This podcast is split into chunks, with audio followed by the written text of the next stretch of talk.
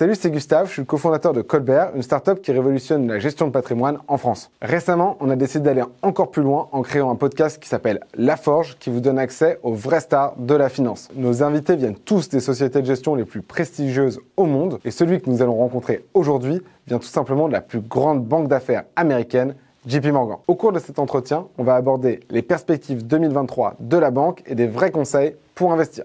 Vincent Juvin, bonjour. Bonjour. Merci beaucoup de nous accueillir ici euh, chez vous, chez JP Morgan à Paris, dans ce magnifique hôtel particulier. Merci à vous en tout cas pour cette invitation aussi à partager nos vues et notre expérience avec, avec vous.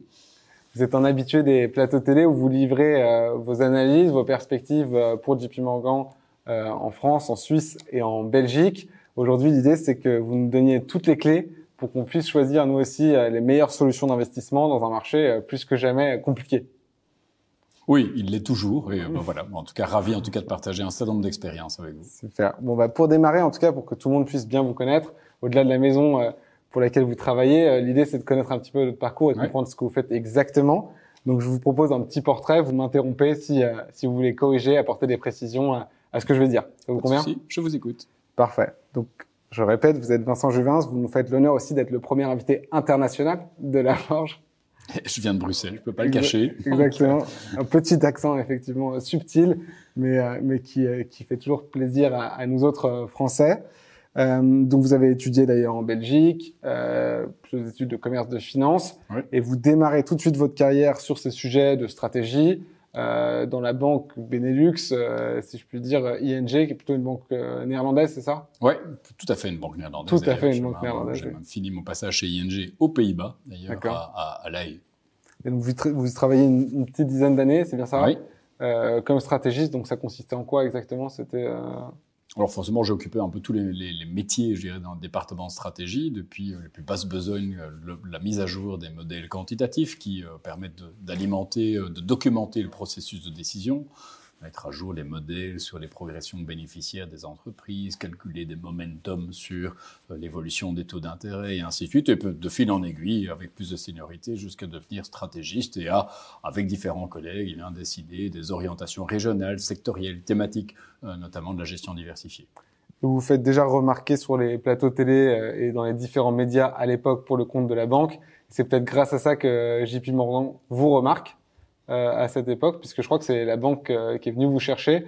Vous dites d'ailleurs vous-même, euh, si j'avais postulé, ils m'auraient pas pris. Oui, c'est vrai. D'ailleurs, chez ING aussi, finalement, je suis un petit, un petit peu rentré par la petite porte, mais euh, mais mais oui, je pense qu'il y a, en tout cas dans le secteur de la finance, un besoin de communiquer, un besoin de, de rendre la chose économique et financière plus plus simple à comprendre par le plus grand nombre. En tout cas, c'est l'objectif de JP Morgan, c'est le mandat qu'ils m'ont confié alors, et donc il est certain que les médias sont un relais évidemment important pour nous pour pouvoir faire passer ce message et essayer en tout cas que le plus grand nombre puisse s'approprier la chose économique et financière et puis qu'in fine et puis prennent de bonnes décisions en termes de gestion de patrimoine. Parfait, bah, c'est tout à fait la mission aussi qu'on qu s'est donnée. Donc on espère pouvoir y participer avec des acteurs comme vous. Donc merci encore pour l'opportunité. Vous, c'est vous Vincent, mais c'est aussi JP Morgan. Euh, donc c'est un nom que tout le monde connaît à peu près, je pense. Euh, 2,6 trilliards d'actifs sous gestion. Euh, c'est le chiffre que j'ai trouvé. J'espère que c'est juste plus de 100 marchés, 250 000 employés, première banque d'affaires mondiale. Euh, voilà, un certain nombre de, de, de, chiffres qui font rêver. C'est aussi la banque la plus française des banques américaines. J'ai trouvé ça euh, dans, dans, nos échanges et dans, dans mes recherches, puisque euh, la banque est arrivée en France dès 68, sous un autre nom d'ailleurs, je crois, à l'époque. Mais... Oui, oui, alors l'histoire de JP Morgan est, faite d'acquisition, de, de, fusion, mais enfin, ça fait en effet 150 ans qu'on est présent sur le marché français, notamment dans ce beau bâtiment ici, place, place Vendôme. Euh, donc une présence historique, preuve en tout cas de notre attachement au marché européen, preuve de notre attachement au marché français, euh, preuve aussi de cette, de cette dimension long terme euh, que la banque entend avoir dans la plupart des marchés où on opère. Euh, il n'est pas rare d'avoir une présence de plus de, de, plus de 100 ans dans en Belgique notamment, d'où je suis originaire, où JP Morgan est également implanté de, depuis, bien longtemps. Et euh, ces implantations changent tout le temps. On vient d'ailleurs euh, de procéder à l'acquisition à 100% du capital de notre joint venture en Chine. Euh, donc voilà un marché où on s'implémente aussi, espérons-le, pour, plus de 100 ans, pour, le très long terme joli signe d'ouverture de, nos amis chinois, mais on on y reviendra peut-être tout à l'heure. Ok, donc en tout cas, c'est vraiment passionnant de, de connaître cette histoire à laquelle j'ai pu m'intéresser avant de, avant de vous rencontrer. Euh, derrière cette banque, il y a quand même un côté un petit peu mystique et également un sentiment d'inaccessibilité. Donc ça va du point de vue qu'on peut avoir quand on est candidat potentiel, c'est-à-dire qu'on souhaite y travailler. vous parliez tout à l'heure du volume de travail qu'on a ici, mais ça va aussi côté client, puisque pour être client à la banque privée de, de JP Morgan, il faut quand même une certaine surface patrimoniale. Euh, vous pouvez nous, nous en dire plus sur ces deux éléments? Oui, alors je pense qu'il y, a une image JP Morgan qui, euh, enfin, en tout cas lié au fait que c'est une banque qui a, qui a, eu beaucoup de succès ces dernières années, qui certainement a montré sa résilience durant la crise de la crise de 2008. Euh, c'est une banque où, en effet, je pense comme dans beaucoup d'institutions financières, on travaille beaucoup. On a cette culture de l'excellence et du, et du bon service client et d'être présent aux côtés de nos clients dans les bons euh, et les mauvais moments. C'est une banque où moi j'ai le plaisir de travailler de, depuis dix ans. Alors c'est une banque qui peut peut-être à certains égards paraître inaccessible, peut-être en tant que client ou en tant qu'employé. C'est néanmoins une banque qui entend avoir un lien organique avec les marchés dans lesquels elle opère. Euh, je pense qu'en France, c'est euh, très, très, très évident, où euh, il est certain, il y a une culture peut-être en tout cas de d'excellence au terme des ressources humaines, mais il y a néanmoins une politique de grande ouverture et notamment de diversité et d'inclusion qui est vraiment très chère à JP Morgan. Et je dirais avant de, de rejoindre cette discussion, j'avais un événement en interne où on, discutait justement de ces thématiques. Réellement avoir, un, en tout cas, un des, des, membres du personnel qui reflète la diversité des pays, des endroits dans lesquels on opère est vraiment absolument euh, un, objectif primordial pour, pour JP Morgan. Donc je voudrais peut-être battre en brèche cette idée de cette idée d'inaccessibilité. Réellement, euh, JP Morgan entend vraiment refléter la diversité de, la société euh, euh, au niveau de ses membres du personnel. C'est très clair. Merci d'avoir rappelé ce, ce, message, je pense, important pour, pour vous. Euh, si je puis me permettre, l'inaccessibilité, elle est aussi dans la banque privée, mais pas forcément dans l'asset management. Et c'est aussi un petit peu de, de, ça dont on va parler aujourd'hui. C'est que peu de gens le savent, mais en fait, on peut investir dans des fonds qui sont gérés par JP Morgan à partir de tickets qui sont beaucoup plus abordable euh, que les tickets minimum de banque privée.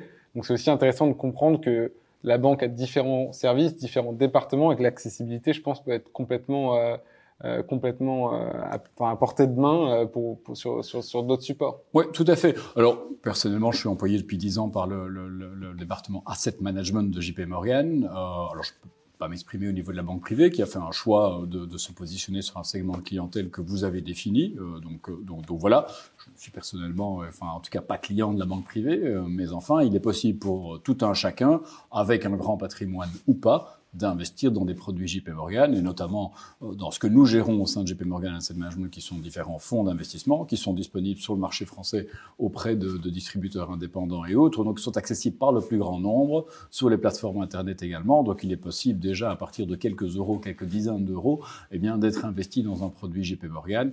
Et je pense qu'on a une palette de produits qui permettent aux investisseurs d'aborder à peu près toutes les thématiques d'investissement depuis l'obligataire euh, le monétaire en passant fonds actions fonds diversifiés les fonds alternatifs et, j'en passe vraiment. La gamme est, pour ainsi dire complète, avec un accent aussi de plus en plus important pour tout ce qui est euh, dimension euh, ESG et fonds, euh, en tout cas dit sustainable, qui sont également de plus en plus, de plus en plus présents chez nous. Ben voilà une, bonne idée reçue, bien balayée en tout cas, donc ça, démarre bien. Souvent, on, vous invite à vous exprimer sur la, macroéconomie et sur les perspectives. Donc, si vous voulez bien, on peut démarrer un petit peu sur ça. Euh, pour faire simple et de manière volontairement provocatrice, j'ai envie de dire euh, guerre, inflation, euh, rareté des matières premières ou en tout cas crise des matières, crise des matières premières et, de l'énergie, marché de l'emploi sous tension. C'est un petit peu les, les thèmes qui, qui aujourd'hui dominent les conversations, dominent les, les, JT de la presse économique et financière. comment vous réagissez à ce paysage-là qui nous est quand même souvent dépeint de manière un peu catastrophique?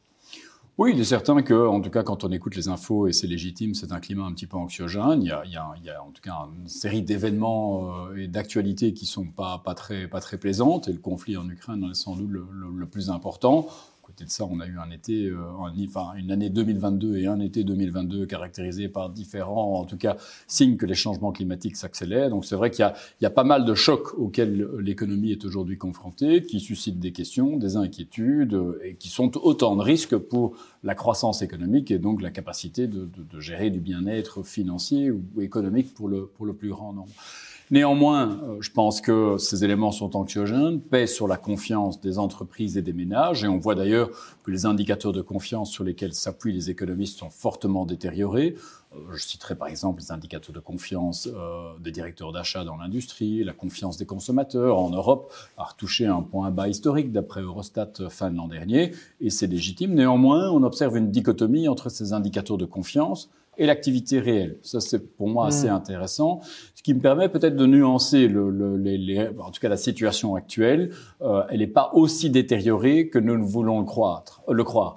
Euh, l'activité demeure résiliente et euh, l'une des raisons de cette résilience est peut-être qu'en Europe, on bénéficie, on profite en, en tant que consommateur du matelas de liquidité accumulé durant les périodes de confinement et de cette volonté de reprofiter de toutes les choses qui nous avaient manqué durant le confinement, les services les sorties, les voyages et que sais-je malgré les points à craindre pour le pouvoir d'achat, on a vu que c'était, euh, en tout cas, ces dépenses-là étaient euh, demeuraient, euh, demeuraient bien orientées. Et puis, il faut le dire, par rapport aux crises précédentes, crise 2008, crise de la dette souveraine en Europe, ou même la crise années 70, à laquelle il est fort fait référence à l'heure actuelle, on a un taux de chômage qui est historiquement bas. Donc, la résilience du marché de travail en Europe et outre-Atlantique fait qu'aujourd'hui, on peut s'inquiéter pour notre pouvoir d'achat, mais pas pour notre job. Ce qui rend également aussi notre schéma de dépenses beaucoup plus résilient. finalement, à l'entame de 2023, on a une croissance plus résiliente. Aujourd'hui, la récession, elle n'est pas certaine. Euh, L'amélioration, la baisse des prix de l'énergie conjuguée aux politiques budgétaires relativement favorables, en France notamment pour protéger les ménages face au choc, en tout cas de l'évolution des prix de l'énergie, euh, la résilience de la consommation, sont autant de facteurs qui a fait dire d'ailleurs à l'INSEE fin de l'an dernier qu'une récession était vraisemblablement pas à l'agenda pour la France. Et l'autre grand pays européen locomotive de l'Europe, l'Allemagne, dont on craignait que elle, euh, évidemment, serait mise à genoux par l'augmentation des prix de l'énergie, mais finalement s'en sort jusqu'ici bien, à tel point que la semaine dernière, Olaf Scholz signalait également que de son point de vue, euh, l'Allemagne pourrait potentiellement échapper à une récession. On a tous collectivement baissé sensiblement notre consommation d'énergie, et pourtant la production industrielle a à peine baissé. Donc ce choc, cette crise énergétique à laquelle on a été confrontés, a été finalement quelque part salutaire. Elle nous a montré qu'il y avait moyen de réduire notre consommation d'énergie sans pour autant affecter la croissance économique et l'activité. Et ce de bon augure, évidemment, pour le défi des défis auxquels notre génération est confrontée, qui est le défi climatique. Donc, ce plan macroéconomique, on a finalement une année 2023 qui euh, s'annonce moins mauvaise qu'escomptée euh, en 2022. Bah écoutez, c'est un, un, beau tour d'horizon plutôt optimiste, je dois le dire, et ça fait du bien aussi d'entendre euh, des messages euh, qui sont parfois courageusement optimistes. Euh, avant peut-être d'aborder et de rentrer dans le, le, vif du sujet et parler d'investissement, j'aimerais quand même découper un petit peu mes questions sur la partie macro sur deux trois thèmes qui, qui me mhm. semblent quand même clés. bon, déjà l'inflation. Euh, on avait bien noté euh, que l'inflation était euh, de sources différentes, que ce soit en Europe et aux États-Unis l'année dernière. Aujourd'hui, quel est votre regard sur, ce, sur, sur le contrôle de l'inflation? On a vu des, des, des, signaux, pour le coup, relativement positifs en fin d'année dernière. comment est-ce que vous appréhendez l'inflation au niveau global et particulièrement en Europe et, et, et aux États-Unis? Alors, il y a un an d'ici, le conflit en Ukraine n'avait pas encore commencé. Nous avions déjà un problème d'inflation qui était lié aux conséquences de la crise du Covid, aux disruptions sur les chaînes logistiques et autres. À l'époque, rappelez-vous, le débat était de savoir si on était face à une inflation transitoire ou pas. Alors évidemment, la guerre en Ukraine a pérennisé et amplifié ce problème d'inflation. Cette question transitoire, pas transitoire, est passée au second plan et on a dû faire face à une inflation à deux chiffres en Europe, comme nous ne l'avions plus euh, euh, été confrontés depuis, depuis des années. Néanmoins, fin de l'an dernier, on a vu que aux États-Unis, l'inflation a commencé à baisser dans le sillage, en tout cas dans un début de normalisation, notamment sur le marché du travail, où euh, plus de pertes d'emplois, moins de création de jobs, on a vu les salaires progresser plus lentement. Dans le sillage également aux États-Unis de la baisse des prix pétroliers et des prix gaziers, qui a eu un impact significatif également sur la baisse de l'inflation. On a une inflation en, baisse euh, dans les pays émergents, qui avait déjà bien anticipé ce phénomène inflationniste en remontant les taux assez forts en 2021 et début 2022. Donc là aussi, ce pic de l'inflation a été dépassé. Et puis en Europe, où la, source d'inflation était peut-être plus, euh, enfin était davantage liée à la situation énergétique et au fait qu'en effet le gaz, l'électricité, les produits pétroliers avaient fortement augmenté. On a quand même vu aujourd'hui que l'inflation a commencé là aussi à baisser, euh, en tout cas déjà depuis euh, depuis deux mois. Ça commence à devenir une tendance et je pense qu'on peut escompter que dans le sillage du ralentissement conjoncturel du fait des hausses de taux qui vont encore se poursuivre dans le courant de l'année et surtout de l'hiver clément et de nos réductions, en tout cas de consommation d'énergie, que l'inflation en zone euro devrait fortement baisser cette année. Donc l'inflation est à l'entame de 2023 probablement moins un problème euh, qu'elle ne l'était au début de 2022. Donc ça, c'est plutôt de bon augure pour l'économie, mais pour les marchés financiers qui saluent d'ailleurs cette bonne surprise sur l'inflation depuis le début de l'année. Ok, euh, intéressant effectivement. On voit une vraie polarisation des pays euh, et on voit aussi cette euh, polarisation s'opérer au niveau des mesures associées, euh, c'est-à-dire au niveau des, des, banques centrales.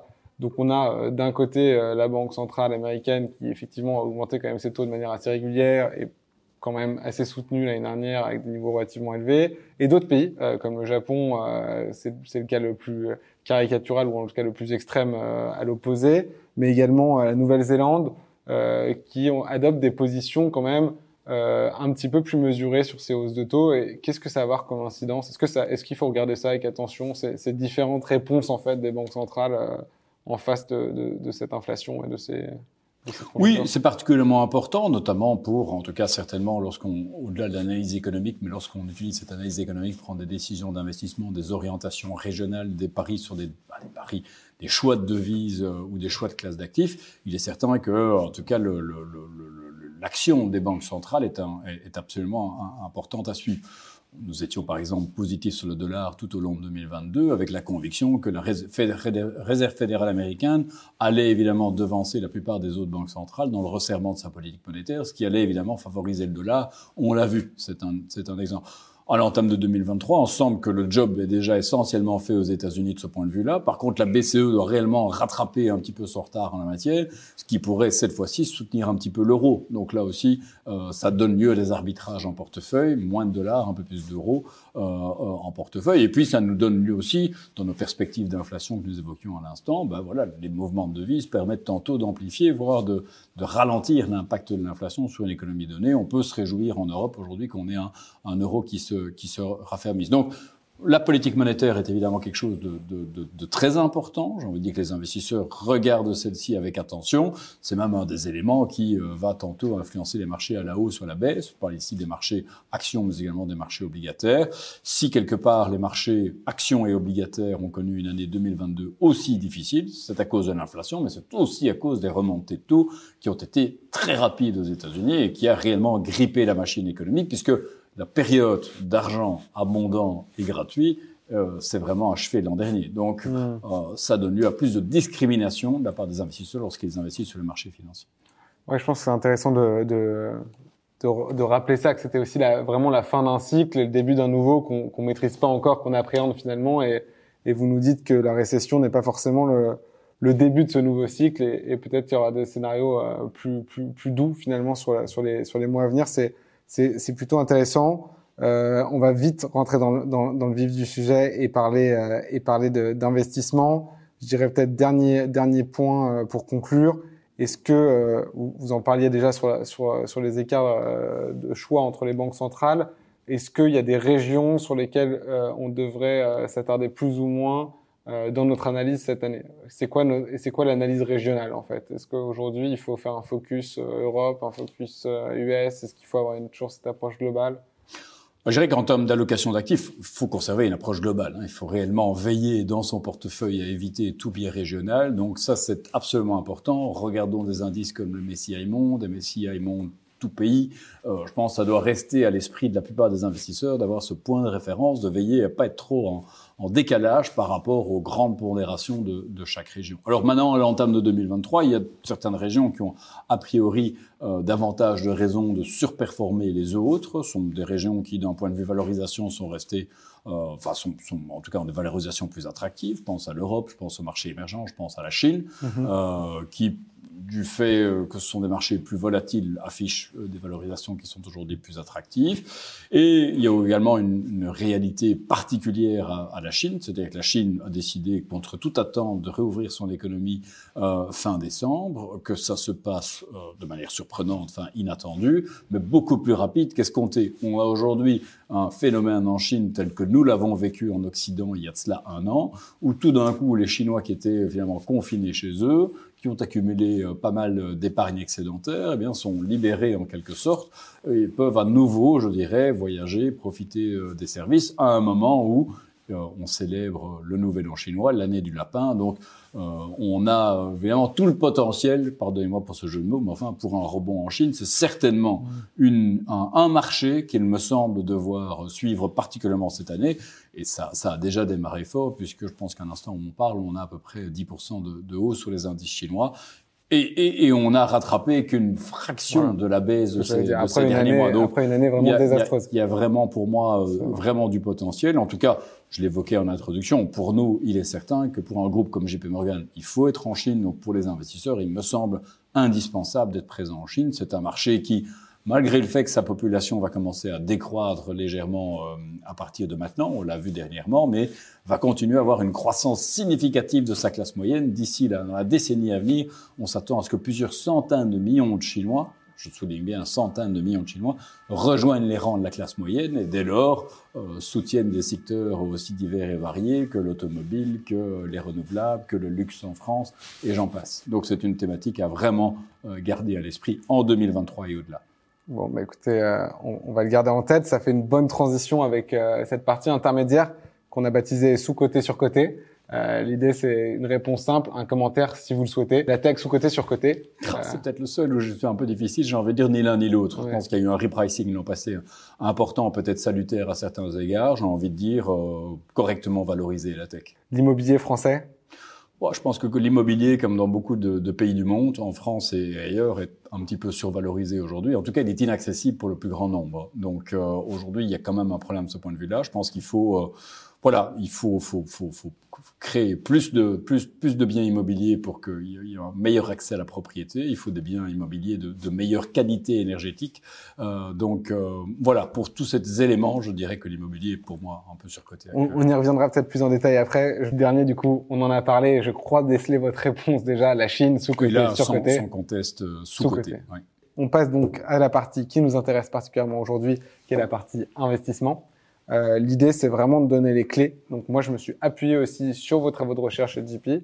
Euh, donc n'hésitez pas à apporter des précisions si, si vous le mm -hmm. souhaitez et qu'on balaye vraiment toutes les classes d'actifs. Donc on commence en fait avec deux questions que vous posez vous-même dans vos travaux de recherche euh, chez JP au sens large. Je vous dis pas vous spécifiquement, donc n'hésitez pas. Mais en gros, les deux questions, et je les, ai, je les ai vraiment reprises à mon compte, que je trouve très pertinentes pour aborder cette année 2023, surtout dans le contexte anxiogène que je décrivais en introduction, c'est bah, comment nous protéger dans un scénario récessif ou en tout cas de ralentissement économique. Donc, quels sont les actifs qui vont, jouer ce rôle de protection Et euh, ensuite, euh, comment euh, investir quand on a 30 ou 40 ans, c'est-à-dire qu'on a un temps d'horizon long dans ce genre de climat de marché Est-ce qu'il faut sortir? Est-ce qu'il faut rester dans les marchés? C'est un petit peu ces deux questions, je pense, sur lesquelles on va bâtir cette partie investissement. Alors certainement, si on a 30 ans aujourd'hui, euh, qu'est-ce qu'on a comme, euh, comme, comme opportunité enfin, Tout d'abord, je dirais qu'à l'entame de 2023, il y a a priori des opportunités sur les classes d'actifs. Du cash aux actions, en passant par les alternatifs et l'obligataire, il, il, y a vraiment, je pense que le repricing de 2022 a créé pas mal d'opportunités. Cela étant, on a toujours une inflation élevée en France comme ailleurs. Aujourd'hui, le cash a beau être revalorisé en termes de rémunération, il rapporte toujours moins que l'inflation. Donc le cash, lorsqu'on est jeune, euh, ça me semble être une mauvaise option puisque le pouvoir d'achat de ce cash va diminuer dans le temps. Il se fait éroder, en tout cas par, par le niveau de l'inflation. Donc j'ai envie de dire, euh, c'est certainement quelque chose qui, à court, moyen et long terme, est à réduire au, au maximum. Il faut garder le cash pour ce qu'il pour ce qu'il est, c'est-à-dire euh, quelque chose qui nous permet d'avoir de, de, la liquidité euh, très court terme pour faire face aux, euh, aux urgences du quotidien, mais mais guère plus. Euh, donc voilà pour le cash. Alors on a une année, bon, je pense pour les investisseurs à long terme, il faut en tout cas regarder quelles sont les perspectives de rendement à long terme des classes d'actifs. Euh, on les a mises à jour chez JP Morgan Asset Management en novembre dernier. Euh, on a remonté nos perspectives de rendement pour la plupart des classes d'actifs, obligataires et actions. Enfin, les actions continuent à se distinguer pour l'investisseur à long terme. Donc, j'ai envie de dire que garder en tout cas une part d'action plus importante que l'obligataire pour euh, quelqu'un qui, qui, a 30 ans, ça me semble être une évidence. Il faut de l'ambition pour la gestion de son épargne. Euh, Aujourd'hui, euh, l'allongement de l'espérance de vie fait qu'à 30 ans, on peut espérer en tout cas euh, pouvoir atteindre 80-90. Donc voilà, être en cash ou trop en obligataire pour l'instant, ce serait en tout cas un coup d'opportunité. Maintenant, dans le cas euh, où on regarde à plus court terme sur 2023, ou comme vous l'évoquiez, on va peut-être au devant euh, d'une stagnation, d'une récession. Peut-être que d'ailleurs mon estimation est trop optimiste, ma lecture est trop optimiste de l'environnement macroéconomique et peut-être qu'on aura une récession plus importante. À ce moment-là, au niveau des marchés d'actions, il faut euh, en tout cas se protéger, soit avec moins d'actions, en étant, comme on dit en jargon, sous-pondéré en action. Lorsqu'on est en action, on va mettre l'accent sur les actions dites plus résilientes. Qu'est-ce que c'est on va dire des actions défensives, c'est-à-dire qu'ils font, euh, font face à une demande inélastique pour les biens et services qu'ils commercialisent. Vous si ça, vous perdez votre job, vous allez continuer à en consommer. Typiquement, l'exemple un peu bateau, c'est les soins de santé. Vous allez continuer à vous soigner, même si vous n'avez plus d'emploi, vous n'allez peut-être plus acheter les biens de luxe. Donc voilà, en tout cas, chercher ce type d'entreprise. Un peu la logique de première nécessité dont on parlait pas mal euh, il y a quelques temps. Donc ça, ça, ça, ça reste pour moi. Et aujourd'hui, les produits de première nécessité, c'est plus uniquement euh, les soins de santé. Ça peut être, je ne sais pas, moi, votre système de operating system sur votre laptop, par exemple. Hein. donc euh, ça, vous en aurez peut-être quand même toujours besoin. Donc mettre l'accent sur ce type d'entreprise de, de, qui, par ailleurs, historiquement, ont la capacité aussi, puisqu'elles sont résilientes, d'offrir un rendement du dividende constant. Donc ça, c'est notamment une des thématiques qu'on met en avant exposition action plus défensive sur ce type de secteur. Il faut se rendre compte que si on va devant une récession, c'est l'obligataire qui servira d'amortisseur. Il n'a pas servi d'amortisseur en 2022 parce que l'inflation était trop élevée, mais puisque l'inflation rebaisse cette année, on a des marchés obligataires qui ont retrouvé, qui doivent retrouver toute leur place en portefeuille. Ils offrent du rendement et de la diversification. Si on va devant une récession, les taux obligataires vont baisser, vous allez euh, euh, gagner de l'argent sur vos obligations euh, souveraines et autres. On met l'accent aujourd'hui sur les obligations à 2 et 5 ans aux États-Unis qui rapportent au-delà de 4% et sur le crédit d'entreprise. On va, y, on va y revenir tout de suite sur les obligations, je pense que c'est très important. Mais donc déjà, première chose, on récapitule, pas forcément la même stratégie adoptée selon qu'on veuille se protéger qu'on veuille investir à un horizon de 10-15 ans déjà quand même deux stratégies qui sont potentiellement Tout bien à fait. différentes. Je pense qu'à 10-15 ans, il faut vraiment avoir le courage de prendre du risque en portefeuille. Euh, à plus court terme, je pense qu'il faut euh, prendre une, une, prise de risque mesurée. Ça, je pense que c'est quand même une distinction euh, très importante. Donc, la, le, le, bon investissement dépend toujours de, de, son profil finalement. Donc, je pense c'est bien de son horizon et de son horizon. Mais c'est bien de le rappeler. Euh, maintenant, vous avez vous avez commencé à parler des obligations. Moi, ça m'intéresse beaucoup euh, parce que je suis moi-même d'une génération ou euh, qui, qui, a eu peu, voire pas d'obligations dans ses portefeuilles, même si j'ai commencé à investir jeune, euh, parce que on était tout simplement dans un environnement de taux euh, très très bas. On, on, a, on, a parlé euh, où les, les, rendements obligataires étaient euh, quasi inexistants, en tout cas sur les sur les, sur les obligations de qualité. Aujourd'hui, tout change. les cartes sont un peu redistribuées, donc il n'y a plus que les actions qui distribuent potentiellement du rendement. Euh, les obligations elles aussi, euh, y compris si on a un profil de risque d'ailleurs un petit peu plus important. Euh, quel est votre regard sur cette classe d'actifs? Et moi, je trouve ça vraiment intéressant d'insister dessus parce que elle est naturelle pour les investisseurs professionnels comme vous, pour les institutionnels, etc., qui, puisqu'elle constitue la majorité de leurs allocations, mais elle est quasiment inexistante pour des gens comme moi ou, ou des primo-investisseurs. Donc, euh, je trouve ça intéressant de rappeler que c'est un produit pas si connu finalement pour une génération. Et, et, finalement, euh, je pense que les Français ils sont plus exposés qu'ils ne le pensent, notamment par l'intermédiaire du fonds euro, euh, pour, pour, ne citer que lui. Mais, mais voilà. Mais euh, il est certain que ça fait au moins une décennie que les obligations n'ont plus. Euh, sur, juste sur ça, c'est très intéressant. Effectivement, c'est tout à fait vrai. Mais les gens qui avaient du fonds euro l'année dernière, contrairement aux gens investis sur les marchés obligataires, ont une performance de plus de 2%, ce qui fait une distinction et une approche tout à fait très différente. Tout à fait. Euh, mais ça fait une bonne décennie, en effet, que les obligations n'ont plus, euh, beaucoup d'intérêt pour les investisseurs. Pourquoi? Parce que un, un, titre obligataire, on appelle ça un titre à rendement fixe. Alors le rendement, il fallait le chercher. On avait euh, évidemment une, la, quasi-totalité du marché obligataire qui avait un rendement de moins d'un pour cent, 30% de ce marché obligataire qui avait un rendement négatif. Donc plus de rendement. Et puis une obligation, ça évolue à contre-courant des marchés d'actions. Le marché d'actions baisse le marché obligataire monte, et inversement. Or, l'an passé, on a vu que ce n'était pas le cas. Euh, ça, les deux marchés ont évolué de concert. Donc, euh, pour toutes ces raisons, les marchés obligataires n'avaient plus vraiment d'attrait aux yeux des investisseurs, mais euh, le repricing de 2022 fait qu'on a du rendement et de la diversification à nouveau. Donc ça, évidemment, ça replace le marché obligataire au, centre de, de l'équation, en tout cas en termes d'allocation tactique des actifs. Alors je parle ici beaucoup d'obligations souveraines, mais aujourd'hui si on regarde sur les marchés de crédit, euh, on voit que les écarts de taux octroyés sur la dette d'entreprise par rapport à la dette souveraine semblent quand même dans de nombreux cas intégrer le scénario d'un fort ralentissement conjoncturel. Et aujourd'hui ça ne semble pas être le, scénario qui devrait, qui devrait se produire au cours des prochains mois. Donc il me semble que ça crée une opportunité pour les investisseurs à minima pour les obligations d'entreprise de meilleure qualité qui devraient un peu comme des actions défensives, euh, globalement mieux s'en tirer dans, ce, dans le contexte macroéconomique que j'ai pu décrire précédemment. Ok. Je rappelle que les obligations, c'est plutôt des contrats de, enfin, de créance, euh, au contrat de prêt de son argent, de son argent ou un État. Au contraire des actions où on, achète une part de, l'entreprise dans laquelle on investit. Euh, et donc ça va plutôt avoir tendance à fluctuer euh, en fonction des taux euh, qu'en fonction finalement des résultats de l'entreprise. oui, pour ceux qui ne sont pas familiers avec la classe d'actifs, rappelons que le prix de l'obligation évolue inversement à son rendement. C'est-à-dire que quand on dit que le, taux de l'obligation augmente, ça veut dire que son prix baisse et inversement. Donc ça, cette relation inverse est bien à garder à l'esprit ceux qui veulent euh, effectivement en savoir plus sur les obligations, n'hésitez pas à regarder l'épisode précédent qui était dédié à la thématique.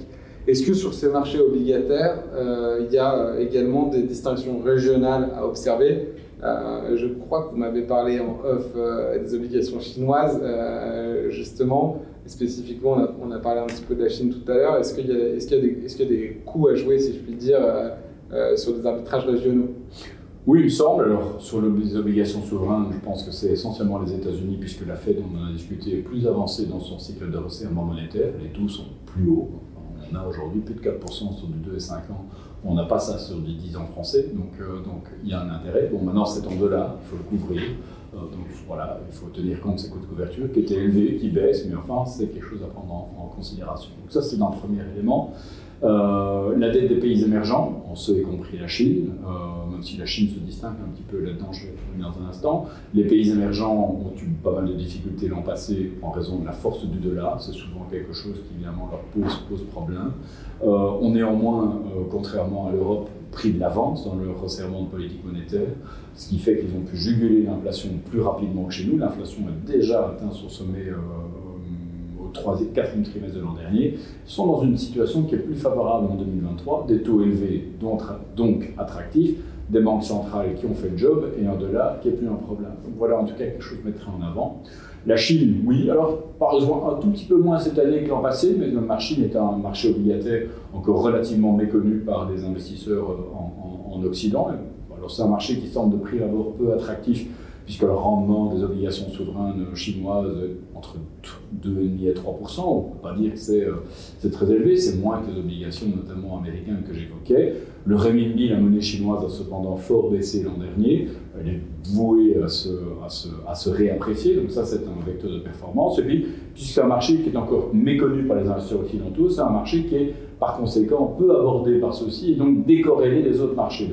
Il offre de la diversification, il offre certes un rendement faible, mais qui peut être complété par une appréciation de la devise. Et puis la Chine est un marché où il n'y a pas de problème d'inflation et où la Banque centrale est plutôt avec un biais euh, à assouplir sa politique monétaire que la durcir. Donc tous ces facteurs viennent soutenir évidemment les, obligations chinoises. Et puis dernière chose dont on en a parlé il y a un instant, la dette d'entreprise de qualité me semble encore être une, être une bonne opportunité sur les marchés obligataires pas mal d'opportunités sur les obligations. Ça reste une classe d'actifs assez euh, abstraite pour beaucoup de primo-investisseurs et de, jeunes investisseurs. Donc, euh, effectivement, acheter une obligation US, comme vous le décriviez, c'est pas si simple, euh, en tout cas d'être porteur d'un titre. Non, et alors, associé aussi que les tickets d'entrée sont souvent élevés aussi, raison pour laquelle, évidemment, il est plus facile pour les investisseurs particuliers de fonctionner. Je parle pas par, je prêche pas par corporatisme ici, mais par l'intermédiaire de fonds euh, ou d'ETF pour être exposé. Ça évite d'avoir des euh, tickets d'entrée à 25 000 euros, 50 000 euros ou davantage.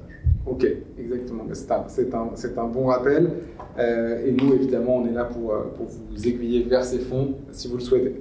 Euh, sur la partie action maintenant, alors là, au contraire des obligations notre génération, on a eu peu dans le portefeuille, je ne sais pas pourquoi aujourd'hui je suis investi, je me sens, je me sens porte-parole de la génération Robinhood, euh, peut-être peut-être à tort, mais en tout cas, effectivement, il y a eu peu d'obligations dans nos portefeuilles. En revanche, beaucoup de spéculations sur des actifs euh, qu'on pourrait classifier de risqués. Donc il y a eu évidemment les cryptoactifs, mais ce n'est pas l'objet du jour. Mais il y a également eu des actions, notamment les actions tech, et même d'autres actions euh, qui étaient, euh, qui étaient voilà, un petit peu vraiment des actions de pure spéculation avec, euh, avec certains cas que vous avez, vous avez certainement suivis pendant le Covid. Mais ces actions tech ont concentré une grosse partie de la performance boursière ces 3-4 dernières années. L'année dernière, on subi une vraie grosse correction. Quelle était la part de la survalorisation de ces actions? Quelle est la part aujourd'hui de la sous-valorisation éventuelle? Enfin, Comment, comment est-ce que vous appréciez tout ça? On en a parlé un peu tout à l'heure dans, dans les sous-côté sur-côté, mais, mais comment vous appréciez tout ça? Oui, alors, c'est toujours difficile d'aborder un secteur dans son ensemble, tant il y a des réalités différentes au niveau des, entreprises, mais bon, le secteur de la tech, même après la correction de l'an passé, demeure le, poids lourd au sein du, S&P 500 aux États-Unis. C'est le marché qui, la tech pèse le plus lourd, donc ça c'est quand même important de le signaler. Je dirais qu'on n'est pas dans une situation comme celle qui prévalait au début des années 2000, où il y avait réellement une bulle dans la tech, où on avait un des ratios cours-bénéfices qui avait atteint des niveaux stratosphériques, et, euh, où d'ailleurs il y avait très peu de bénéfices. C'était en tout cas un, business émergent, balbutiant. Aujourd'hui, euh, c'est quand même une industrie qui, est, qui installée et qui, euh, enfin, je veux dire, qui a une réelle légitimité, une raison d'exister. Donc euh, on a, voilà. Il y avait certes un emballement des valorisations, puisque bah, en effet toute une génération a embrassé en tout cas ces, euh, ces, actions avec l'espoir qu'elles allaient évidemment afficher des, niveaux de croissance bénéficiaire euh, un, petit peu, un petit peu irréalistes après coup. ça a été d'autant plus irréaliste que, je dirais, dans le sillage de la remontée des taux d'intérêt, en vertu du principe qu'on valorise une action aujourd'hui sur base de l'actualisation de ses bénéfices futurs au taux d'intérêt actuel. Plus les taux ont monté, plus euh, ces espérances de, gains potentiels élevés dans les prochaines années valaient moins aujourd'hui, puisqu'il fallait les actualiser avec un taux plus, élevé. Donc ça, ça, a ramené un petit peu davantage de mesures dans ce secteur. Maintenant, la chute de 2022 ne doit pas... Euh, enfin, je ne doit pas jeter l'opprobre sur le secteur dans son, ensemble. Hein. On a un peu cette expression de pas jeter le bébé avec l'eau du bain. Euh, beaucoup de ces entreprises tech qui ont été massacrées l'an passé ont néanmoins des business models qui sont solides euh, et sur les entreprises qui vont continuer à faire de très très bons résultats. On est revenu simplement à davantage de mesures dans les attentes de celle-ci, euh, mais je pense qu'il faut continuer à avoir de la tech en portefeuille.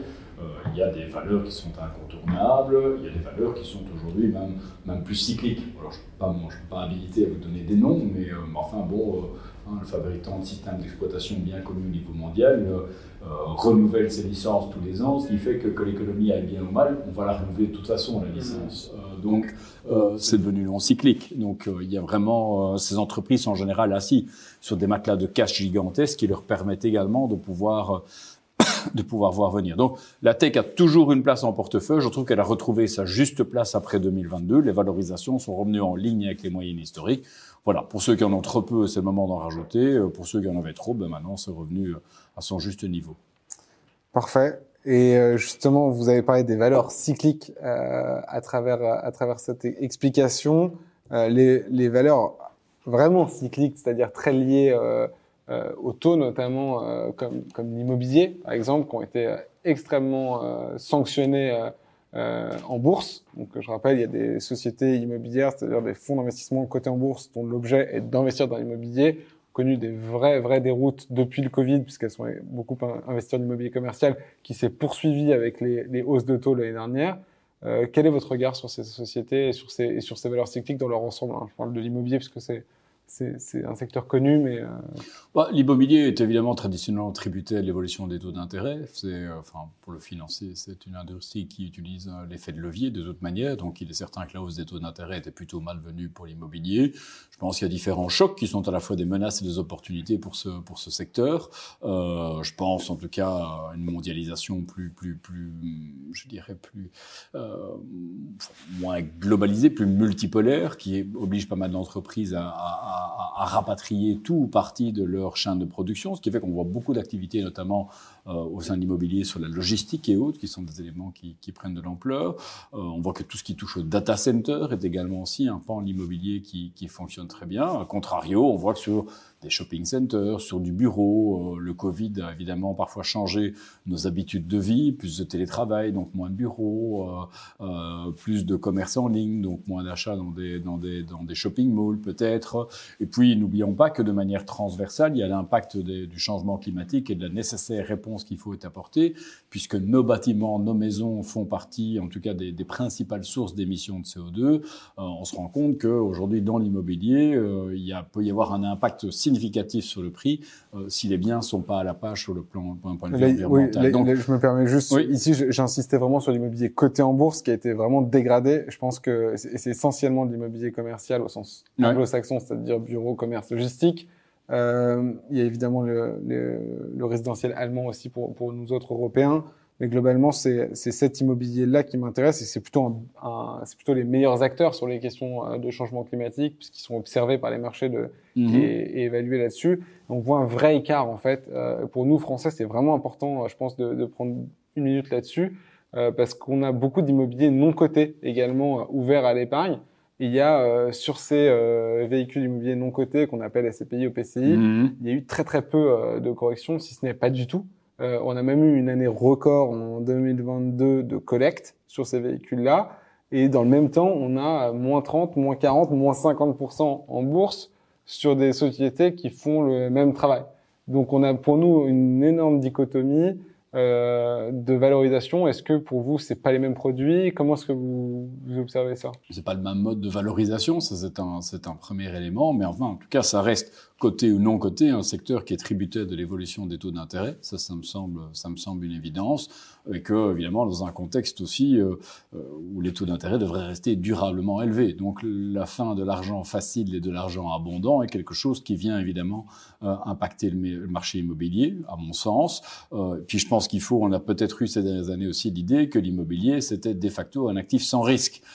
et ça, je pense qu'il faut battre cette idée-là en brèche. Il y a à la fois, je n'aurais pas de raison de, de jeter le bébé avec l'eau du non plus. Je pense que l'immobilier a sa place en portefeuille. Il faut lui redonner sa juste place. J'ai peut-être l'impression que ces dernières années, euh, euh, par manque d'imagination ou d'opportunité, il avait peut-être pris une place trop importante par rapport à d'autres classes d'actifs. Je pense qu'il est sain de voir à l'entame de 2023 que l'immobilier est concurrencé par d'autres classes d'actifs en termes de, de, potentiel de rendement. Et je pense que voilà aussi l'arbitrage que font beaucoup d'investisseurs. Euh, par exemple, aujourd'hui, l'obligataire concurrence plus aisément euh, l'immobilier. Euh, on a à nouveau du rendement et l'immobilier est souvent aussi abordé par les investisseurs dans cette capacité de générer du revenu récurrent pour compléter une retraite, compléter un revenu. Et c'est voilà ce, ce, double choc à la fois des coûts de financement qui augmentent et du fait que l'immobilier est challengé aujourd'hui par d'autres classes d'actifs fait qu'il a aujourd'hui été quand même un petit peu chahuté l'an passé. Donc, je pense qu'il est important pour chaque investisseur de se, de, de, pas se laisser aller aux effets de mode, de se rendre compte aussi que l'immobilier, comme d'autres classes d'actifs, est, est, risqué et de veiller à la juste allocation stratégique de son patrimoine sans, je dirais, être trop exposé à des thématiques que ce soit la tech ou, ou, ou l'immobilier. Parfait. Euh, dernière dernière euh, petite chose sur les actions. Euh, et là, je vous avoue que je me suis inspiré du travail de recherche euh, de JP Morgan et j'ai trouvé ça très intéressant, euh, de la banque privée pour être spécifique, euh, sur, euh, sur, sur les small caps. Mm -hmm. et j'ai trouvé notamment des chiffres que je connaissais pas et que j'ai trouvé très intéressants. En cas de, de, de, retournement de marché, les small caps ont tendance à faire une sous-perf de 5% par rapport à, à, aux, aux large caps, donc aux, aux, plus grosses entreprises. En revanche, en, en cas de rebond, elles ont tendance à faire une surperf de 30%. Donc en fait, on a une classe d'actifs avec un profil de risque pas si important par rapport aux actions, euh, j'ai envie de dire, traditionnelles ou les plus plébiscitées, et surtout une prime de surperformance très importante. C'est aussi la classe d'actifs sur laquelle il y a le plus d'alpha, c'est-à-dire euh, le plus de surperformance potentiellement -hmm. générée. C'est pas pour vous que je fais l'explication, bien entendu, mais, mais euh, par rapport au, au, au marché.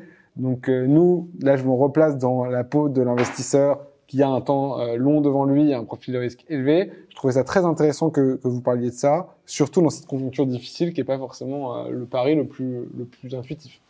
Non, non, je pense que vous avez mentionné euh, la, la, capacité de génération d'alpha. Évidemment, un, gestionnaire d'actifs peut plus facilement s'exprimer sur des small caps, puisqu'évidemment, il y a moins d'analystes qui vont couvrir des small caps, euh, et donc on va pouvoir justement faire la différence. Euh, enfin, notre capacité d'analyse va faire la différence pour faire la part des choses entre différentes small caps. Donc, la capacité de création de valeur est plus importante. Donc, l'alpha potentiellement généré sera supérieur. Par ailleurs, vous avez évoqué euh, l'évolution des small caps par rapport aux autres indices. On va parler de bêta de marché, dans quelle mesure est-ce qu'elles vont amplifier euh, les mouvements de marché. Les small caps amplifient ce mouvement de marché à la hausse comme à la baisse.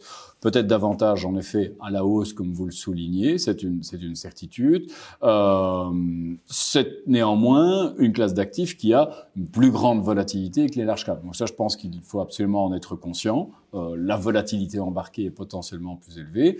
Maintenant, en effet, euh, comme dans toute chose sur les marchés financiers, plus de risques, plus d'opportunités et euh, certainement, certainement les small caps. Maintenant, attention, on est peut-être dans une configuration où les small caps vont quand même potentiellement éprouver quelques difficultés. Je pense en Europe, lorsqu'on voit les entreprises qui ont aujourd'hui des difficultés face à l'augmentation des prix de l'énergie, face à l'augmentation des prix des matières premières, à trouver des membres du personnel, c'est les small caps qui sont évidemment les plus à risque dans ce contexte-là. Donc attention, il faut en tout cas, euh, lorsqu'on investit dans les small caps, veiller à bien choisir son gérant qui puisse en effet bien faire la part des choses entre euh, les différentes entreprises. Aux États-Unis, par exemple, au sein des small caps, faut le savoir aussi, euh, beaucoup de petites banques régionales font partie des indices small cap. Et donc, par exemple, l'indice small cap aux États-Unis nous donne accès à beaucoup de petites banques, euh, ce qui a des, aspects positifs ou négatifs selon le, le contexte de marché. Mais enfin, c'est important de le savoir. Dans le contexte de hausse des taux d'intérêt, par exemple, auquel on est euh, confronté aujourd'hui, c'est quelque chose qui booste plutôt la rentabilité des small caps. D'ailleurs, depuis le début de l'année, les small caps sont mieux que le, le S&P 500 aux États-Unis. Ouais, c'est, une anecdote que je ne connaissais pas. Effectivement, c'est, intéressant. Euh, bon, les small caps, on, on, pourrait y revenir si, si, vous le souhaitez plus en détail, mais, euh, mais globalement, c'est, c'est petites capitalisations. Vous définiriez small cap de combien à combien à peu près? Oh, j'ai plus les, les, les, les, fourchettes. Les, les, les, okay. Bon, je, entre, je pense entre à partir de 50 millions, peut-être, je sais pas, le chiffre d'affaires passe tout de suite aux investissements alternatifs. Donc, on sort des marchés financiers. Euh, C'était déjà un sacré programme, mais c'est vrai qu'aujourd'hui, on peut plus se permettre de ne pas parler des investissements dits alternatifs. Euh, on a parlé de, du cycle passé, c'était vraiment la classe d'actifs du, du, cycle passé. Euh, je pense notamment au, bien connu private equity de, euh, de, dorénavant, euh, c'est-à-dire l'investissement dans les sociétés non cotées tout simplement, mm -hmm. et plus spécifiquement évidemment les fonds structurés pour pour le faire. Euh, quel est votre regard sur sur les investissements alternatifs et, peut-être pour démarrer plus spécifiquement sur le private equity, est-ce qu'on doit s'attendre à une correction, à un retardement euh, sur ce qui s'est passé l'année dernière sur les marchés financiers, ou est-ce que au contraire c'est toujours la classe d'actifs en vogue? Non, je dirais que par la force des choses, puisque les actifs, je dirais, cotés sont cette année plus attractifs, en relatif, les actifs non cotés ou alternatifs le sont devenus relativement moins. Aujourd'hui, c'est vrai que les investisseurs, finalement, peuvent se satisfaire des opportunités sur les marchés d'actions, marchés obligataires, euh, qui sont, pour une fois en tout cas, au rendez-vous. Il faut aller, faut faire moins de travail pour aller les chercher sur les marchés privés. Néanmoins, euh, la configuration, les performances de marché en 2022 qui ont montré que tant obligations qu'actions ont baissé euh, de concert, euh, illustrent qu'il est absolument nécessaire de continuer à diversifier son portefeuille au-delà des classes d'actifs liquides, public sur les marchés euh, marchés privés. Alors, il faut savoir évidemment euh, choisir ces classes d'actifs alternatives en fonction des objectifs, euh, enfin pour lesquels elles ont, enfin de leurs caractéristiques. Le private equity a généralement vocation, en tout cas, à doper le rendement de son portefeuille, à avoir plus d'alpha, puisque les gestionnaires vont pouvoir aller dénicher en effet des, des, des, des des entreprises sur les marchés privés qui ne sont pas accessibles sur les marchés publics. Donc cette capacité de générer un surcroît de rendement par rapport au marché boursier, c'est vraiment une des, finalités premières lorsqu'on choisit un groupe de private equity. J'ai envie de dire que ça va être une année de test pour les groupes de private equity. Ça fait des années qu'ils accumulent pas mal de, euh, capitaux à investir, hein, ce qu'on appelle en jargon la dry powder.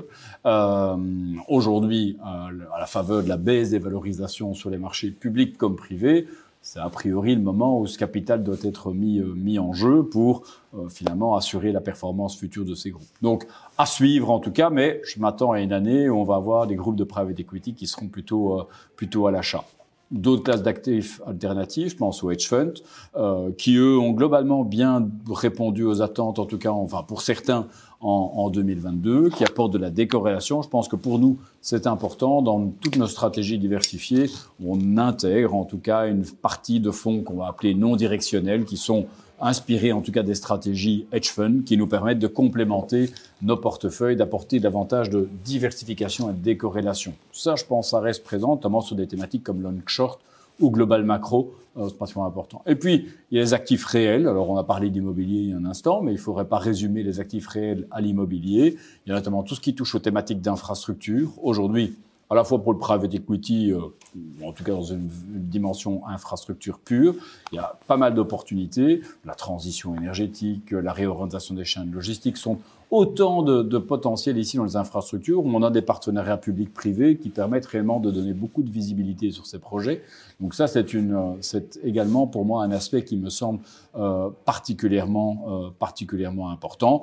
Et puis, euh, il y a notamment pour beaucoup d'investisseurs des soucis de vouloir décarboner des portefeuilles et autres. Nous, au sein, auprès de notre clientèle institutionnelle, on met de plus en plus en avant des, des produits comme de la gestion forestière qui permettent euh, également euh, d'avoir un autre type d'exposition euh, au marché ou à des classes d'actifs un petit peu plus nouvelles, euh, qui nous permettent également de, de bénéficier d'émissions de, de droits d'émission carbone, par exemple, qui permettent également de doper le rendement, en tout cas, de ces, stratégies.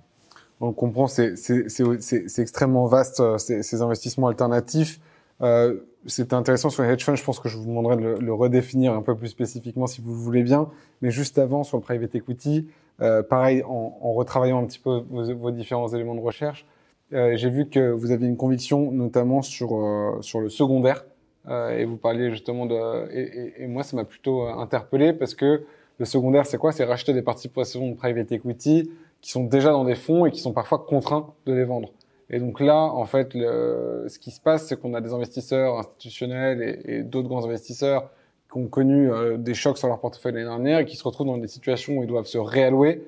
Et donc, je trouve qu'il y a, moi, ça m'a plutôt convaincu. Je vous avoue que nous aussi, on, on, a, on a, cette conviction, donc je, donc je me permets de la, mm -hmm. la réinsister. Mais je pense qu'il y a effectivement des stratégies dans le private equity qui sont bien positionnés dans le cycle. Quel est votre regard sur, sur le secondaire Oui, oui, je le pense. Encore une fois, je pense que le private equity euh, fait face à un certain nombre de défis, mais également d'opportunités, comme vous les, les signalez. C'est certainement une classe d'actifs qui, pour nous, euh, doit se trouver stratégiquement dans un portefeuille. Je dirais que son utilité relative à court terme a peut-être légèrement diminué dans la mesure où les, les, les marchés publics offrent aujourd'hui davantage de potentiel de rendement, mais je dirais en termes de diversification de potentiel de, de, de, de réaliser de l'alpha dans le futur, le private private equity a toujours toute sa place en portefeuille de notre point de vue. Ça reste, je dirais, au niveau de notre portefeuille, vraiment une pondération, en tout cas stratégique au sein de la plupart des portefeuilles, qui permettent l'exposition à ces classes d'actifs. Parfait. Euh, c'est très clair et, on, et, donc on réaffirme ici no, notre conviction euh, par la même occasion. Euh, sur les hedge funds, vous, vous en avez dit quelques mots. Juste, est-ce que vous pouvez réexpliquer brièvement comment ça fonctionne un hedge fund? Oui, je dis pas. On s'affranchit d'un certain nombre de règles, évidemment. Je dirais qu'il y, y, y a, différentes stratégies hedge funds qui sont qui sont qui sont bien bien établies. Je ne vais pas les commenter les commenter toutes, euh, mais c'est globalement d'avoir plus de liberté dans la, la, la, la réalisation d'une stratégie d'investissement. Moi, je mettrais en exergue les deux stratégies qui me semblent actuellement bien fonctionner, qui ont bien fonctionné durant les, les phases de baisse de marché ces quelques dernières années et que nous, on intègre quand même assez bien dans le portefeuille.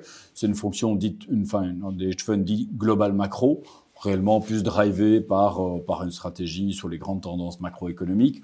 Euh, ça existe d'ailleurs en format SICAV, enfin voilà, sans faire de, publicité pour euh, nos, nos, fonds maison, mais enfin, euh, je pense que les nôtres sont assez euh, assez bien connus, ce qui permet évidemment d'être beaucoup plus flexible en termes de stratégie d'investissement, beaucoup plus beaucoup plus rapide également dans le déploiement des calls, utilisant finalement pas mal de, de produits dérivés pour pour pour réaliser sa stratégie voilà quelque chose qui permet en tout cas d'avoir une performance relativement décorrélée des marchés.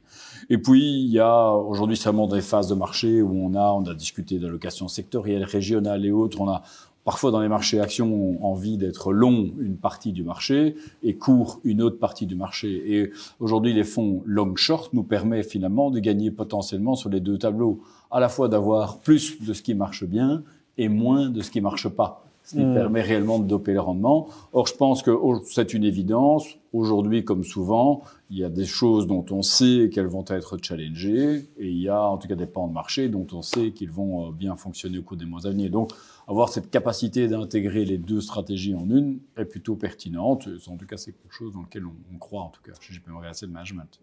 Merci pour, euh, pour ces précisions. Je pense que c'est euh, effectivement clé de le comprendre. Nous, on en a intégré dans nos portefeuilles dès 2022 et on continuera d'en intégrer en, en, 2023. Donc, si vous voulez des explications en détail sur les fonds qu'on a sélectionnés et euh, sur le fonctionnement de ces, ces hedge funds ou ces, ces, stratégies hedge funds plutôt, on serait ravi de, de vous l'expliquer par ailleurs.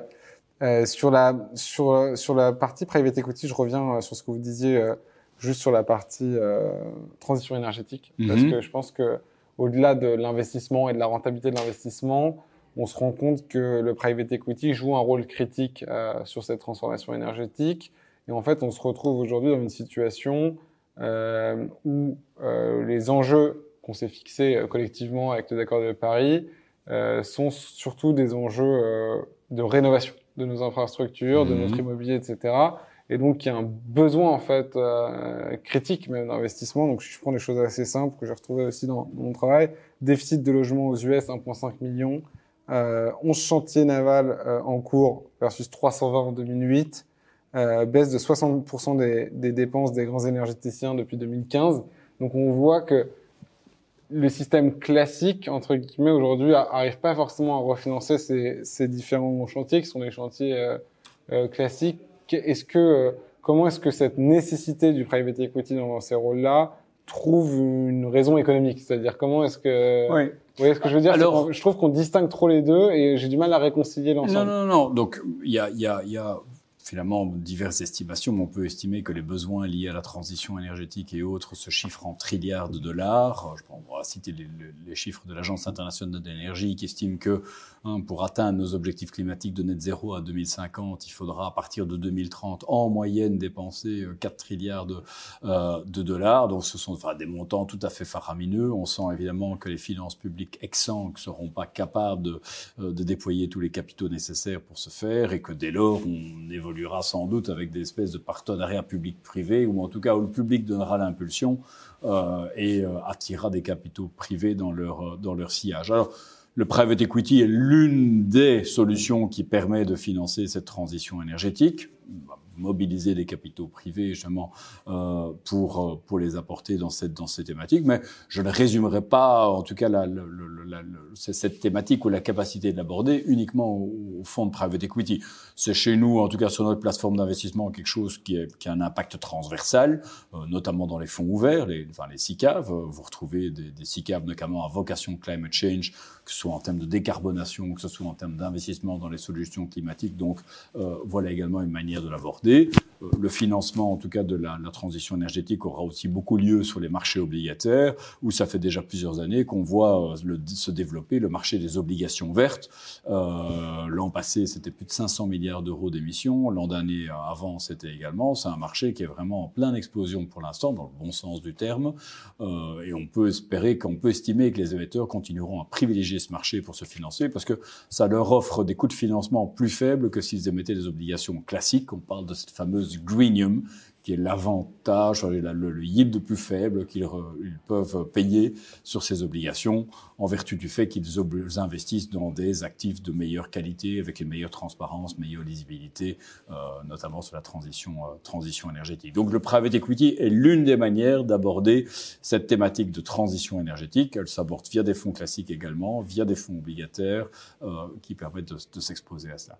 Ok, merci. Ben, nous, on essaie effectivement aussi de, de, toujours intégrer cette dimension qui devient une obligation réglementaire, d'ailleurs, cette année en mhm. France. Donc, on est, on est obligé d'intégrer cette dimension, en tout cas de vous questionner à vous, investisseurs, si, euh, si vous souhaitez l'intégrer. Donc, c'est c'est quand même un vrai changement. Et on voit que les investisseurs, dans leur grande majorité, veulent le faire. Hein. Lorsque je regarde les flux dans l'industrie des fonds en Europe, euh, l'an passé, euh, c'était euh, des, des, des, flux sortants sur à peu près toutes les catégories d'investissement. Il y a une catégorie qui s'en est bien sortie l'an passé, c'est la catégorie SFDR article 9 en Europe, donc la plus vertueuse sur le plan, le plan SG, qui est la seule catégorie qui a connu des flux positifs l'an passé. Donc ça montre l'appétence des investisseurs pour cette thématique et donc la nécessité d'y être évidemment pour les, pour les autres. Pense pour conclure, la classe d'actifs préférée des Français, on en a parlé un petit peu sur le volet côté, l'immobilier. bon, on a toujours un côté un petit peu plus local quand on, parle d'immobilier parce qu'on se sent très vite concerné, c'est tout de suite proche de soi. c'est quoi votre regard sur les marchés immobiliers résidentiels et en particulier le marché français? Alors, je suis pas inquiet par rapport au marché résidentiel euh, en Europe ni aux États-Unis. Il y a un marché qui, euh, pour l'instant, est inquiétant, celui du Royaume-Uni. Mais le problème, c'est qu'on a une augmentation des taux d'intérêt qui vient évidemment renchérir l'achat immobilier. Euh, donc, on avait déjà des prix élevés et maintenant on a des coûts de financement élevés. Donc, ça rend évidemment l'accès au marché immobilier plus difficile. Euh, donc, on voit l'activité dans le secteur immobilier fortement baisser. Euh, on le voit aux États-Unis. C'est quelque chose qui pourrait arriver en, en, en Europe aussi. Cela étant, on construit peut-être moins de logements, on en achète peut-être moins, mais il y a un basculement en tout cas de, en tout cas des opérateurs du marché immobilier, de la construction vers la rénovation. Tout ce qui est thématique de rénovation est absolument euh, à le vent en poupe pour l'instant. Donc en termes d'activité sur le plan économique, je dirais qu'on voit ce, basculement s'opérer. Les prix, paradoxalement, baissent encore peu. On aurait pu le, souhaiter quelque part, puisque l'immobilier reste évidemment très difficilement accessible par les primo-accédants, et l'une des volontés des banques centrales en resserrant leur politique monétaire, était de baisser l'activité, mais baisser les prix potentiellement. Et ça, on l'a encore peu vu. C'est pour ça que souvent les politiques s'embarrent du problème avec des encadrements loyers, des choses comme ça, avec une fiscalité plus dure pour les multiples propriétaires, et, et, j'en passe, et j'en passe. Mais euh, tout ça pour dire que le marché, en tout cas de immobilier résidentiel, ne me semble pas inquiétant en France. Les prix sont élevés, oui. Je pense qu'il faut être se rendre compte, c'est pas une, une, classe d'actifs sans risque. Et qu'un des risques qui pour moi est le plus important, vous savez, dans l'immobilier, on disait c'est la localisation, la localisation, la localisation. Ça reste, ça demeure vrai. Mais j'ai envie de dire, de plus en plus, le score énergétique euh, est, mmh. est, est, vrai aussi dans la valorisation. Aujourd'hui, on commence, et la législation accompagne d'ailleurs ce, ce, mouvement, euh, voir qu'un bien avec un faible score énergétique voit sa valeur amputée significativement. Mmh. Donc, euh, en plus de la localisation, on a aujourd'hui cette composante énergétique. Donc, qui est à la fois une opportunité et une menace, mais je pense qu'il faut aujourd'hui le prendre de plus en plus en compte euh, dans ses dans choix d'investissement, que ce soit à titre privé ou à titre euh, de gestion de patrimoine. Très très clair, euh, c'est quand même un vrai enjeu pour pour nous autres Français. On voit quand même les prix reculer pour la première fois depuis dix ans dans, dans les grandes métropoles, et c'est vrai qu'il y a ce triptyque quand même rénovation énergétique, hausse des taux d'intérêt et euh, stress économique. Le marché fait incontestablement face à un, face à un choc, mais je pense que l'impact prix sera quand même in fine relativement limité dans le sens où euh, il y a quand même une, pas assez de biens euh, immobiliers sur le marché. Euh, en tout cas, pas, pas il y a, il y a une hmm. l'offre, entre l'offre et la demande dans, dans, dans, dans certains, en tout cas, dans les marchés, marchés, où location, location euh, voilà. fonctionne.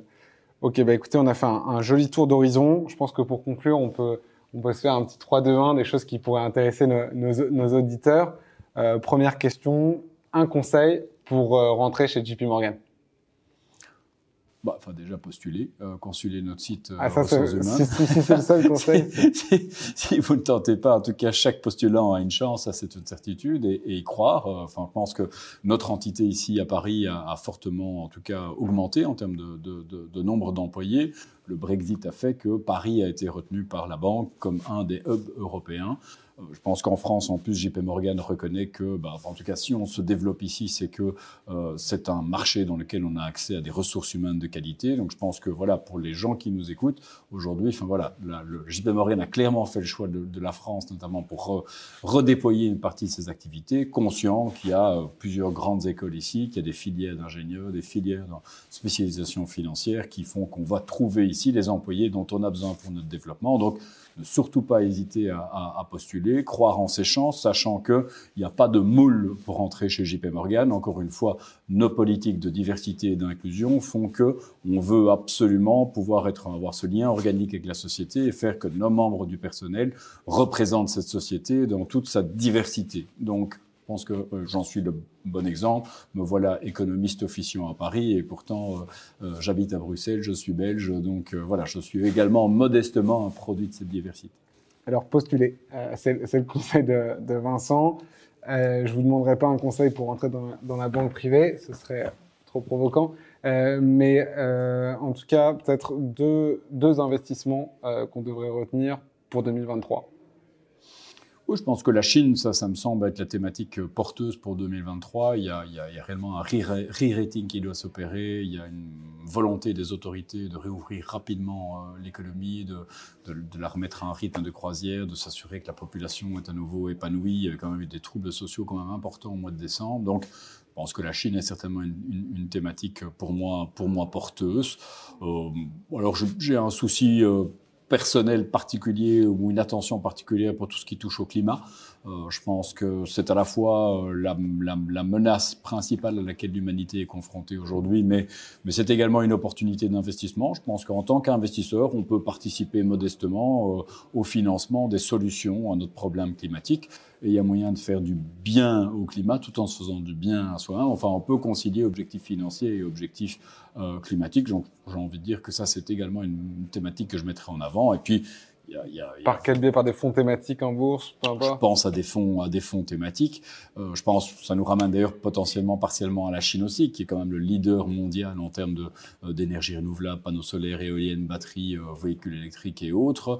Euh, mais voilà, mais également par le biais des marchés obligataires, les fonds obligations vertes et autres sont également des, des, des solutions notamment qu'on pourrait mentionner dans ce contexte-là. Parfait. Et pour conclure, on aime bien poser cette question. Euh, ça nous intéresse, ça m'intéresse. Euh, est-ce que vous avez un conseil de lecture à, à nous donner?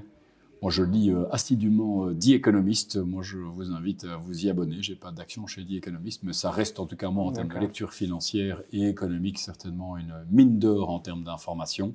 Euh, je trouve que c'est du bon journalisme, c'est du journalisme qui est vraiment fouillé, qui euh, a, a, une lecture des, des événements relativement originale, qui souvent finalement essaie d'avoir aussi des, des, des, très bons graphiques, ce qui pour moi en tant qu'économiste est évidemment toujours très très parlant. Et je dois dire que historiquement, j'ai souvent trouvé des, graphiques que j'ai souvent voulu copier dans The Economist et que j'ai copié d'ailleurs en les citant.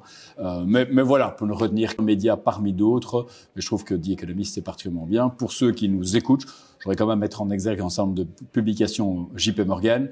Euh, il y a un document auquel je contribue chaque trimestre qui est le guide des marchés, qui est un document qui est disponible sur notre site internet tout à fait libre d'accès et gratuit que vous retrouvez également sur app iPhone, Android, qui vous donne accès finalement à un recueil d'à peu près 90, euh, 90 à 100 slides euh, sur l'économie, sur les marchés financiers, actions, obligations, alternatives et également sur tout ce qui touche à l'ESG. Donc euh, voilà, en tout cas, j'aurais peut-être dû le mettre en, en première, euh, en première, en première place, mais Guy économiste, Bravo en tout cas, pour, plus généraliste, pour votre neutralité. et Guide to the Market, euh, guide des marchés pour, pour JP Morgan. Bah, ça, ça, nous fait un beau programme. Vincent, merci beaucoup d'avoir accepté de répondre à nos questions. C'était un plaisir d'échanger avec vous. On a beaucoup à faire sur cette année 2023. À très bientôt. Merci.